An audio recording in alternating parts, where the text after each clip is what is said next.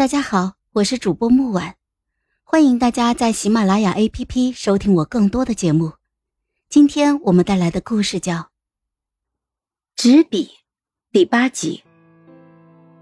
我向追兵跑去，与其被他变心之后诛杀，不如死在太子府。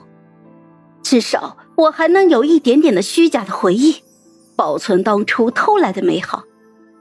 我抱着必死的决心回去。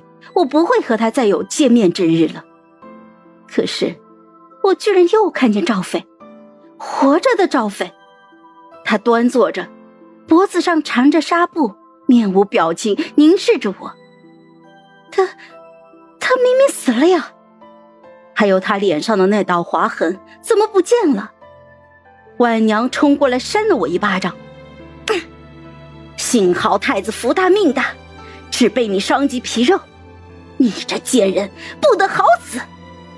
我回忆着，他怎么可能只伤及了皮肉？我明明割破了他的喉咙，眼见着他血流了一地，断了气。这是怎么一回事儿？婉娘又冲向了太子。殿下，您赶紧下令将这贱人下狱，不日问斩。赵斐没有回应，仿佛什么都没有听到。只是盯着我，殿下，殿下，您怎么了？您不要吓我呀！啊啊！王娘哭着，又抓起了鞭子，冲向了我，狠狠的抽打着我，发泄着愤怒。突然，鞭子停下了。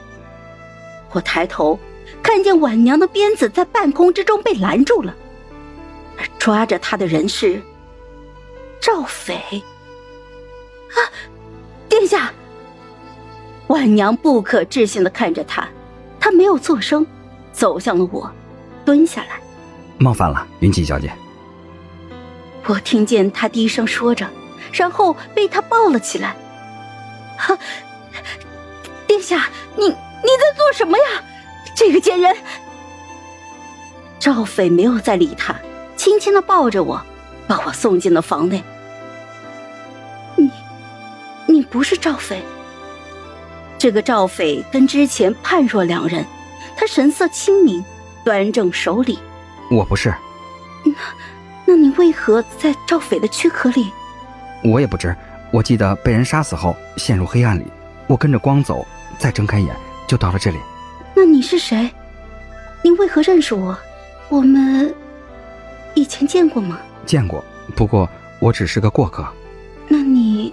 叫什么名字？他含笑不语。我意识到，也许他上一世与我有过几面之缘，说过他的名字，但是我早忘了。我叫云生。我确实忘了。我面露尴尬。他微笑。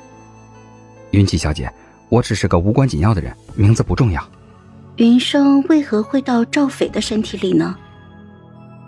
赵斐是重要角色。你杀了他之后，一个游魂补了空。我和云生在何处见过？他只是一个小角色。我笔下有成千上万像他这样的路人，跟你偶遇过几次，不用在意。可是我觉得云生看我的眼神悲伤而惆怅，不像普通的路人。那苏洛洛的身体里？是不是也住着另一个灵魂？是。他是谁？